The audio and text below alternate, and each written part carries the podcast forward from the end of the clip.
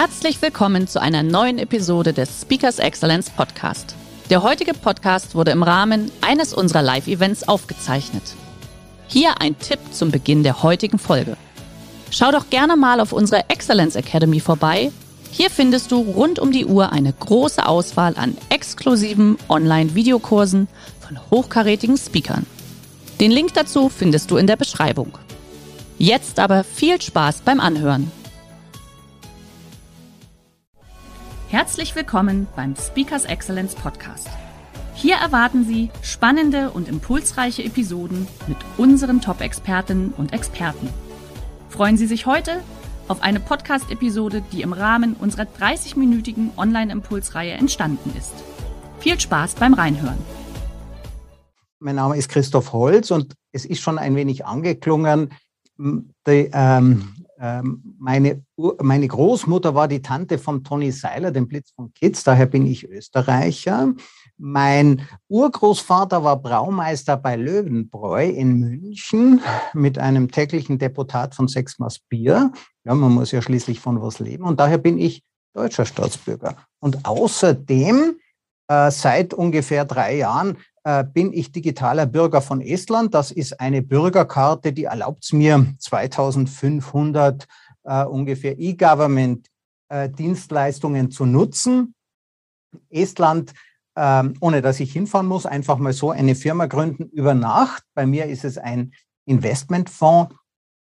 Nach der Wende, die gab es ja auch in Estland, äh, die konnten auf der grünen Wiese beginnen. Das heißt, die haben vollkommen neu gestartet mit ihrer öffentlichen Verwaltung und die war gleich digital, die Bürokratie. Und die ITler unter uns wissen, äh, Bürokratie, das ist die Herrschaft der Regel. Und äh, jede Regel, die enthält ihre eigene Programmierbarkeit. Das heißt, die haben den Staat einfach durchprogrammiert und brauchten dann auch äh, kaum mehr Beamten, Beamte dafür. Und diese Staatsverwaltung, die ist richtig kostengünstig, die ist so günstig, dass sie das jetzt auch weltweit vermarkten. Äh, das ist äh, eine Identitätskarte dafür, die basiert auf der Blockchain. Jetzt öffentliche Verwaltung ähm, ist so günstig geworden, da kommt es auf die Größe des Staates nicht mehr an. Das kann sich jetzt sogar äh, Katalonien leisten oder Schottland oder Bayern. Ähm, die Europäische Union könnte sich überlegen, Verwaltung, Verwaltung ähm, als Service anzubieten, Nationalstaat als, als Service. Kalifornien geht noch einen äh, Schritt weiter. Dort wird man ja für alle möglichen Dinge eingebuchtet, die bei uns eigentlich relativ äh, harmlos wären. Das ist der Amber Rose Howard passiert, einer Afroamerikanerin und ähm, für ein Delikt, der wäre bei uns mit einer Verwarnung abgegangen. Sie saß aber im Knast, denn die Eltern konnten sich die Kaution nicht leisten und sie hat die Studienzugangsberechtigung verloren. Sie hat ungefähr, sagt sie, sieben Jahre gebraucht, diesen Rückstand endlich wieder aufzuholen. Warum?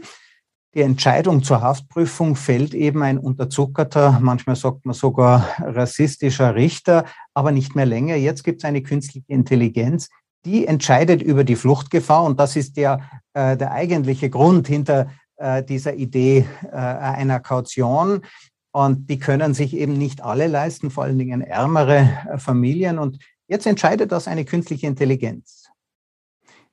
Eigentlich ist es ein Vorschlagssystem. Das heißt, das System empfiehlt dem Richter, aber wir alle kennen, wenn uns irgendwas vorgeschlagen wird, ja, äh, wissen wir auch bei Amazon, ja, ist meistens äh, überwiegt die Bequemlichkeit und wir machen uns nicht mehr besonders viele Gedanken darüber. Jetzt kann man an dem System kritisieren, woher kommen eigentlich die Daten? Ja, und äh, Entscheidungen finden nach wie vor rassistisch statt. Das heißt, ähm, ähm, Delinquenten mit einer mit der Dunkelheit der Hautfarbe, umso länger, umso geringer ist die Wahrscheinlichkeit, dass man ohne Kaution auf freien Fuß kommt bei dieser Haftprüfung. Aber bei den Daten besteht die Chance, dass man den Rassismus mit den Jahren, vielleicht Jahrzehnten langsam rausbringt. Bei einem Haftrichter, ja, wenn der mal festgefahren ist, da ist das nicht so leicht. Daten sind nämlich nicht rassistisch. Menschen sind vielleicht nicht rassistisch und Algorithmen haben auch keine Vorurteile. Das ist natürlich Unfug. Es sind schon wir Menschen, die unsere Vorurteile in diese digitale Welt tragen. Und ja, da kommt natürlich einige Verantwortung auf uns zu, auch wir als Softwaremenschen, als Transformatoren. Ähm, also ich und ihr als meine Zuschauer, äh, wir wollen ja diese Welt verändern und das geht nur mit dem nötigen Verantwortungsbewusstsein. Und da muss man sich vorher auch klar werden, welche Macht eigentlich mit dieser Veränderung einhergeht. Denn ohne Machtbewusstsein gibt es auch keine Vorstellung für Veränderung. Ja, diese Identitätskarte, die ich vorher äh, gezeigt habe in äh, Estland. Ähm, Estland ähm, ist ein Nationalstaat, aber kein richtiger. Ähm, auch Deutschland ist kein richtiger Nationalstaat. Es gibt jede Menge äh, Minderheiten, Grenzstreitigkeiten. Der einzige Nationalstaat in Europa, das ist Island, eine klar definierte Grenze und keine Minderheiten und auch keine Grenzstreitigkeiten, wenn man von dem Konflikt um die Fischereirechte vor, ich glaube, 40 Jahren mit Großbritannien absieht. Aber schon an dieser Ausnahme erkennt man, wie äh, besonders das eigentlich ist. Jetzt Nationalstaaten, wie entstehen dann die anderen, wenn sie keine natürliche Form haben, die entstehen in unserem Kopf? Wenn wir die gleichen Feiertage feiern, wenn wir äh, in Deutschland gemeinsam bei der Fußballweltmeisterschaft verlieren. Also ich bin ja auch Österreicher, wir kommen nicht mal rein. Wenn wir die gleichen Zeitungen lesen, ja, wetten das, das Lagerfeuer äh, der Nation, aber das ist verschwunden. Nicht einmal Thomas Gottschalk ist noch Thomas Gottschalk. Die Medien helfen uns natürlich dabei, diese Filterblase Nationalstaat aufrechtzuerhalten, wenn wir Berichte hören, ähm, auch Deutsche unter den Opfern. Ja klar, da gibt es jetzt dann auch äh, Südafrikaner unter den Opfern und Nordkoreaner vielleicht, aber es geht eben um die Deutschen. Das ist die mediale Filterblase, aber Medien verlieren natürlich an Bedeutung. Das erleben wir auch. Ja, diese Beobachtung, die machen wir ja auch. Ähm, jetzt gibt es eben soziale Medien und wenn man ähm, in Google beispielsweise, ist ein sehr berühmtes Beispiel, Ägypten eingibt, dann bekommt man dort Urgada, den Tauchurlaub angeboten oder eben äh, die politischen Verhältnisse werden dort analysiert, je nachdem, was man vorher schon mal gegoogelt hat. Das heißt, die große Filterblase Nationalstaat wird jetzt in viele, viele, viele, viele kleine, deutlich unübersichtlichere äh, äh, Filterblasen zerlegt. Ja, und wenn der Staat eine Filterblase ist, äh, am Ende habe ich, hat jeder seine eigene Filterblase, hat er dann am Ende vielleicht sogar seinen eigenen Staat. Da kommen also spannende Veränderungen auf uns zu. Man muss wissen, äh, die Filterblase ist auch ein Konzept, das kennen wir äh, von den Kommunen der Hippie-Bewegung, die ist ja nicht umsonst äh, in Kalifornien gestartet.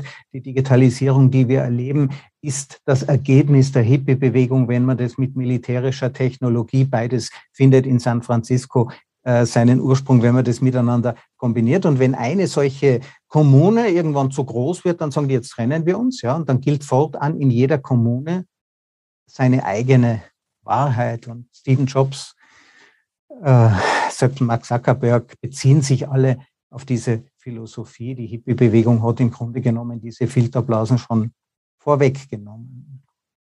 Wie nun also umgehen mit dieser Veränderung und was kommt jetzt eigentlich auf uns zu, wenn der Staat offensichtlich an Bedeutung verliert? Er liefert mir ja Identität. Ja, das ist quasi mein digitaler Reisepass. Ich habe ja auch einen deutschen Personalausweis, aber den brauche ich eigentlich nicht mehr so oft. Viel wichtiger ist meine Google-Identität, also meine Gmail-Adresse, die verwende ich nämlich, um mich im Cyberspace, im digitalen Raum auszuweisen. Äh, wesentlich häufiger, als ich meinen Reisepass überhaupt noch benötige, nehme ich diese digitale Ausweiskarte. Oder ich verwende LinkedIn oder ich verwende äh, Facebook. Und wie eben andere Staaten auch, liefern Google und Facebook nicht nur Identität, äh, sondern auch Sicherheit. Äh, Google hat ähm, riesige, eine riesige Cyberabwehr, die dazu führt, dass ich im Raum von Google selber, ja, in diesem Nichtschwimmerbecken relativ, äh, relativ sicher bin. Und äh, Facebook hat sogar eine eigene Polizei. Kennt ihr die? Das sind äh, die sogenannten Cleaner. Ähm, die achten darauf, ob man die Gesetze, die Facebook-Gesetze einhält, also die Nutzungsbedingungen. Wer sich nicht an die Gesetze von Facebook hält, wird exkommuniziert, wird ausgebürgert. Passiert sogar ehemaligen amerikanischen äh, Präsidenten. Der ist nicht nur bei Facebook ausgebürgert worden, sondern auch bei Twitter. Da kommt er jetzt ja vielleicht wieder zurück. Er hat gesagt, er will eigentlich nicht den Namen dieses Präsidenten äh, möchte ich natürlich, äh, wie wir alle, nie mehr, äh, nie mehr nennen. Ja, diese digitalen Postnationalstaaten haben natürlich kein Territorium. Sie existieren im Cyberspace, sie schaffen Identität, sie schaffen Sicherheit. Was fehlt jetzt eigentlich Facebook noch zum richtigen Start? Was ist das Letzte? Geld. Ja.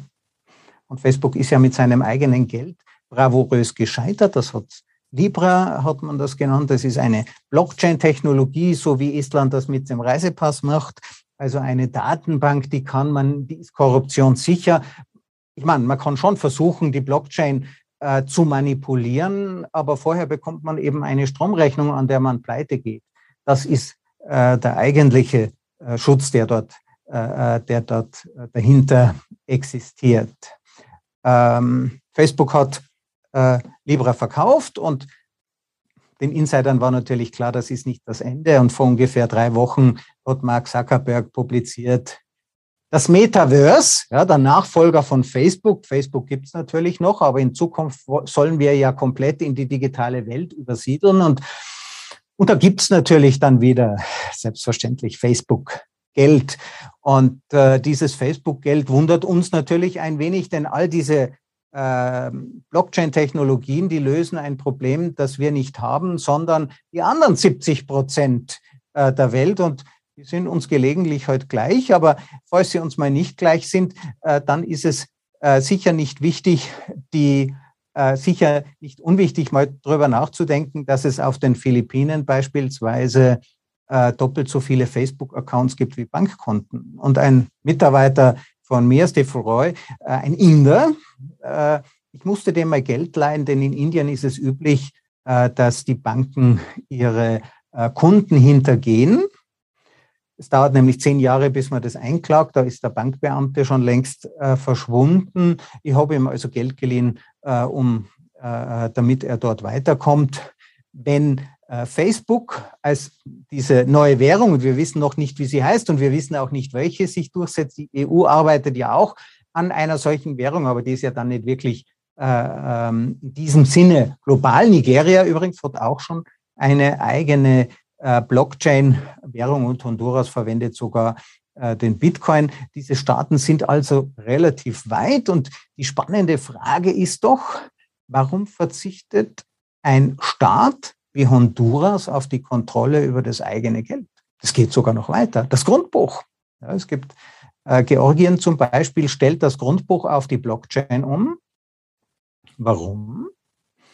Ähm, Honduras macht es übrigens auch und äh, Ghana und sogar Schweden, ja, äh, überraschenderweise.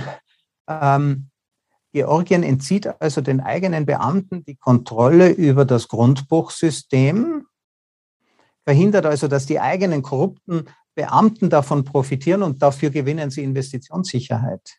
Denn wenn ich mir in Georgien ein Grundstück kaufe, dann mache ich das natürlich nur, wenn es eine externe, vielleicht von der äh, äh UNO zertifizierte Datenbank gibt, die nicht äh, von lokalen Beamten verwendet werden kann, um äh, mich zu erpressen. Aber was bedeutet das denn eigentlich? Was bedeutet es für einen Bauern in Nigeria? Die haben 200 äh, Millionen Menschen. Es gibt dort keinen Hunger, sonst wären sie ja nicht äh, so viele. Und demnächst, also in den nächsten 50 Jahren, äh, werden sie 900 Millionen Menschen sein, also knapp hinter Indien, äh, also ein sehr produktiver, fruchtbarer Staat. Ich glaube, sowieso in Afrika geht in Zukunft die Post ab.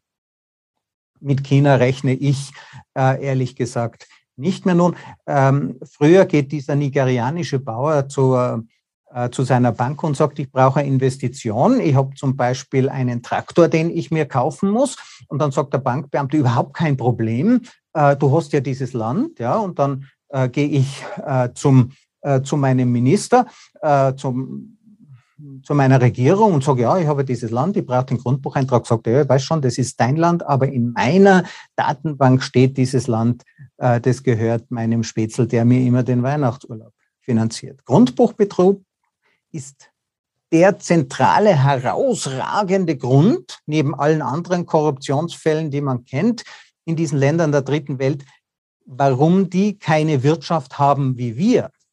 Wir haben nämlich Eigentum respektiert, das nennt man äh, Kapitalismus, das ist die ethische Wirtschaftsform äh, hinter, unserem, äh, hinter unserem Erfolg. Wir respektieren Eigentum und haben es geschafft, den zu sichern.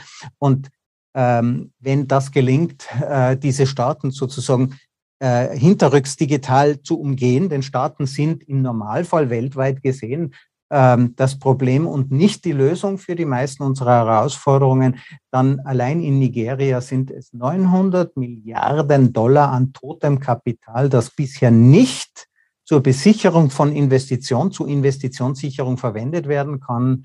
Also wenn es uns gelingt, das auf die Blockchain zu wechseln, dann haben wir ein Wirtschaftswachstum vor uns. Da sind die letzten 100 Jahre in Deutschland, Österreich, in Europa ein Mailüftchen dagegen. Und was das für Exportnationen wie unsere äh, bedeutet, das brauche ich nicht weiter zu erklären. Nun, die Frage ist freilich, warum heißt dieser Vortrag nicht nur ähm, was fällt Facebook zum richtigen Start? Und das habe ich geklärt, das ist das Geld. Ja, Kränkung 4.0, denn das schmerzt schon ein bisschen. Wir dachten ja in Deutschland, in Österreich, Digitalisierung, das wäre bloß die vierte industrielle Revolution. Also wenn man vertraute Begriffe verwendet wie Industrialisierung und und Revolution, ja. Äh, wenn man den Dämon einen vertrauten Namen gibt, heißt es noch lange nicht, dass man ihn einhegen wird, sondern das ist in Wirklichkeit, ähm, das ist in Wirklichkeit ähm, Selbstbetrug. Und ich denke, wer heute in der deutschen Automobilindustrie arbeitet, äh, der weiß, ja, äh, dass man sich nicht einmal leisten kann, äh, Tesla als Vorbild zu nehmen, wenn man äh, nicht seinen Vorstands, äh, seine Vorstandsposition bei VW riskieren, riskieren möchte. Wir haben also gedacht, es geht eh alles so weiter und wir haben das ja eh alles im Griff und wir kriegen das noch weiter und was die da drüben tun, ist sowieso unmoralisch und dieser Mark Zuckerberg, ja, äh, das ist sowieso ein böser Mensch. Ähm, die Frage ist nur, ist jemand böse, nur weil er seine Gefühle im Gesicht nicht, äh, im Gesicht nicht ausdrücken kann? Wie gehen wir also nun um mit diesem Spannungsfeld, das hier auf uns zukommt, nämlich einerseits der Stolz auf das, was wir erreicht haben ja, und die Kränkung, äh, die damit äh, verbunden ist. Ich muss ein Beispiel zeigen, äh, erzählen von äh, einem Lieferanten für äh, Fernlicht für, für, für Autos und ich habe den gefragt, ja, wären Sie denn äh, auch ihr Fernlicht an so autonome Fahrzeughersteller wie Tesla verkaufen. Ich sagte, selbstverständlich, wenn die einen guten Preis zahlen, wir sind da nicht so. Dann habe ich gefragt, wozu braucht eigentlich so ein Auto noch ein Fernlicht? Also klar, Blendlicht als Fahrer möchte ich ja wissen, wen ich gerade überfahre. Aber wozu braucht ein GPS-Leader äh, gesteuertes, radargesteuertes Fahrzeug eigentlich noch, eigentlich noch ein Fernlicht? Und ganz ehrlich, das tut weh.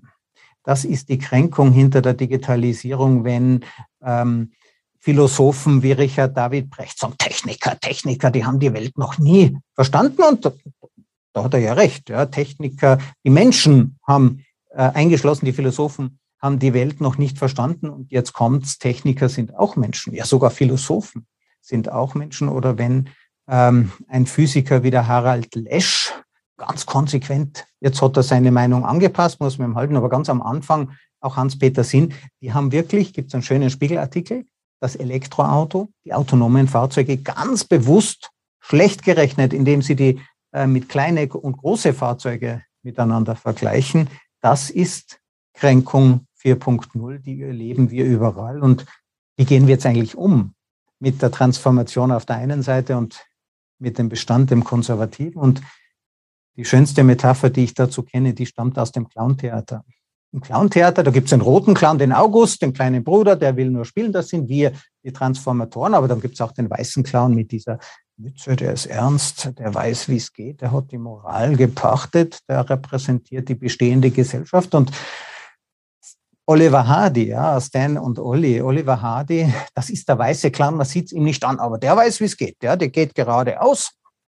Und wenn er die Tür öffnet und oben ist der Eimer und der wird ihm gleich auf den Kopf fallen, dass den Laurel, ja, der äh, Veränderer, der rote Clown, der sagt, ja, der weiß schon, das gehört bestimmt so, dass dieser Eimer ihm jetzt auf den Kopf, das hat der ganz bestimmt geplant. Und dann scheitert der weiße Clown an seiner eigenen klaren Vorstellung, so geht's und das andere haben wir eh nie gebraucht. Und der rote Clown, ja, der rote Clown, der treibt diese Veränderung, aber er ist sich seiner eigenen Macht nicht bewusst. Und das ist genau das, was wir auch anrichten als Transformatoren. Das merken wir oft gar nicht.